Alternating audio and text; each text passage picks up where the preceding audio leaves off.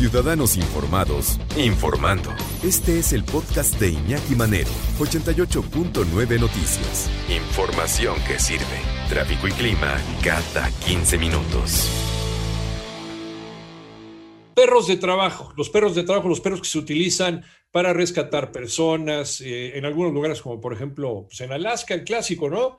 El que los que jalan, los perritos que jalan los trineos, que es un medio de transporte en las zonas donde no llega la camión, la 4x4. Pa.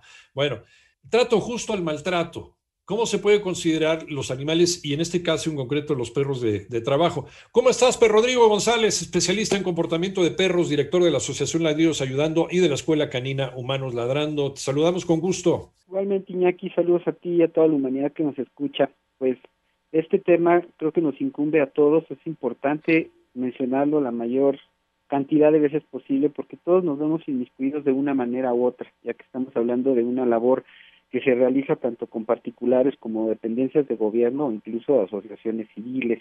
Eh, pues partiendo como siempre de un aspecto histórico, se puede incluso mencionar este trabajo como un, un, un especismo, un uso de otros animales, de otras especies, pues a veces de maneras no adecuadas.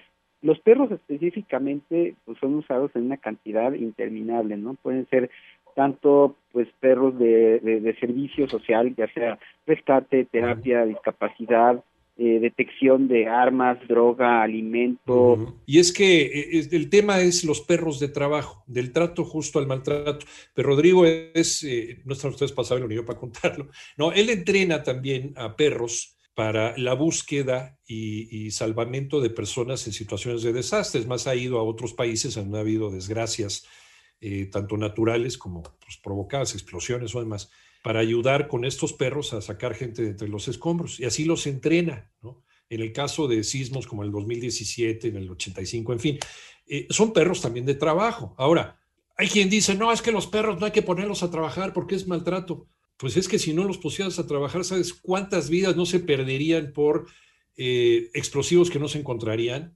¿Cuánto, ¿Cuántas toneladas de droga no pasarían todos los días porque un perrito no lo pusieron ahí en la frontera? A mí me tocó ver una cosa en eh, la frontera de Nogales, Nogales, Sonora, Nogales, Arizona. Ahí estuvimos haciendo un reportaje del lado mexicano y, luego, ah, no, e, ese fue del lado gringo, del lado norteamericano.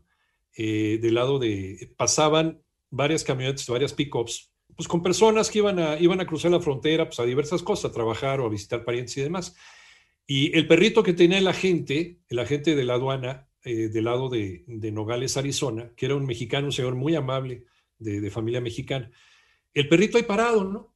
Parado bien simpático, ahí sacando la lengua, pasaba la pick-up y pasaba la otra pick-up y pasaba la otra pick-up, pero en una se pone, se pone pero agresivo, se pone a gruñir y a ladrar. Y, Oye, ¿qué le pasa? Si estábamos bien tranquilos, estábamos chupando tranquilos. No, a ver, le marcan el alto de la camioneta y le buscaron, destriparon la camión, no saben de qué manera tenía escondida la droga.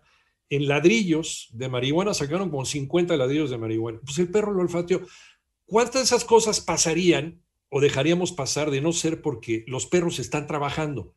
Y también igual que con el ser humano, o sea, una persona a la cual la sometes a un maltrato, la, pones a trabajar o, le das una chamba, pero lo sometes a horarios terribles, pues sí lo están maltratando. Igual un perro, también debe ser horarios respetables con, eh, con un, eh, un, sueldo, vamos a llamarlo así, en croquetas, y también un sueldo en, en caricias, ¿no? Y, en buen trato y en, cepillarlo y en quererlo y en abrazarlo. Creo que todo se puede hacer, los animales también pueden trabajar si es que les das un trato respetable, con la dignidad que ellos se merecen. Rodrigo, eh, regresamos contigo con este tema.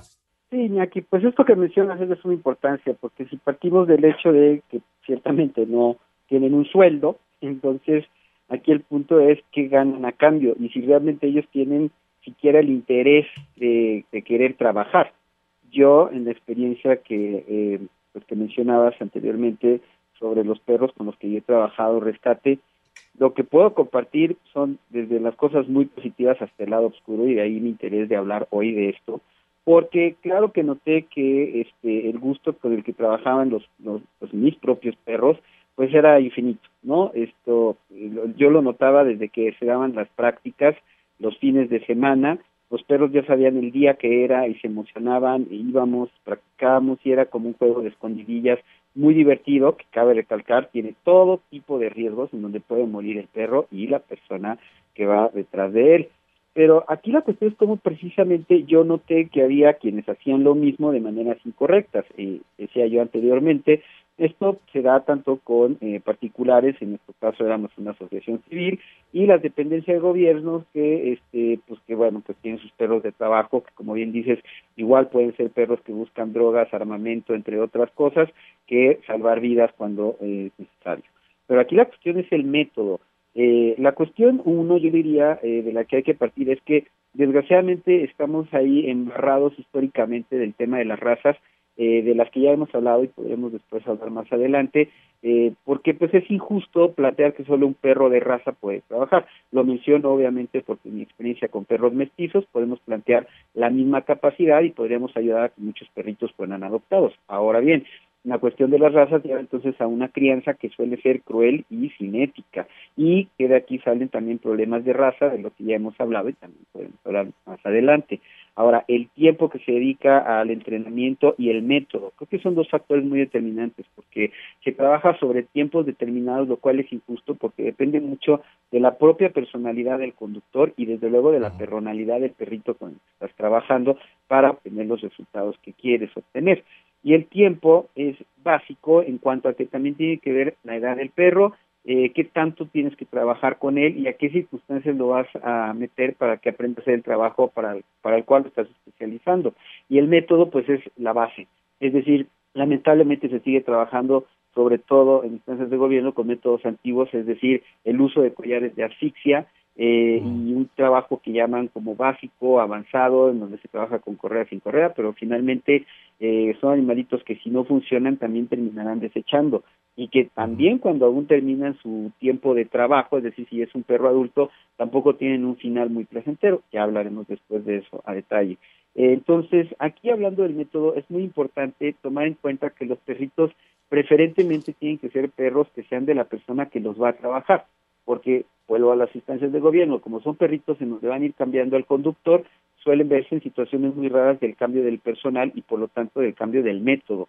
Y aunque se apegan a una misma manera de trabajo, es muy fácil que esto cambie radicalmente porque cambiaste a la persona y normalmente, insisto, son trabajos fuertes en donde no se considera eh, pues la capacidad del individuo, insisto, del perrito y también de la persona. Ahora que mencionaba los perros de trineo, por ejemplo, pues también hay un gran abuso en ese tema porque son perritos que viven en condiciones verdaderamente patéticas, amarrados a una a, pues a una como casa eh, y ahí pues nada más los desamarran para que empiecen a llevar a la gente porque es una es una chamba para turismo y los llevan a pasear entonces, eh, pues lamentablemente también no son considerados como debe ser, igual no vamos a generalizar, hay personas que sí lo hacen con cierta ética, pero en general, y regresando a lo que es nuestro día a día, por ejemplo, si quieres entrenar a un perrito para guardia y protección, eh, pues te ves también ahí metido en una situación completamente incierta, porque los entrenadores también los hay pues de lado muy oscuro, que solo quieren sacarte este pues tu dinero sin eh,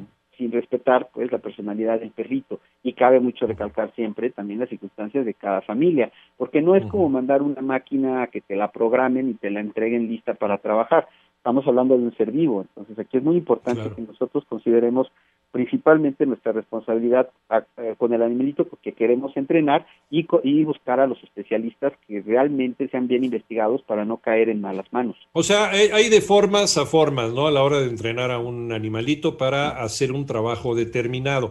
Está, está en la manera en que lo estés entrenando eh, eso sería eh, lo, cruel o no, el maltrato o no, ¿no? Realmente es maltrato animal, porque hay algunos animales que los tratan mejor que a uno en los circos, pero eso ya es otra historia. ¿Dónde te podemos encontrar, Rodrigo? Con gusto estoy en YouTube como Perrisección 2 con número y en Facebook como Ladridos Ayudando 2 con número y Humanos Ladrando. Pero Rodrigo, te, te mando un abrazo como siempre. Igualmente, mando con mucho gusto saludarte y cuídense todos, cuiden a sus animalitos de compañía.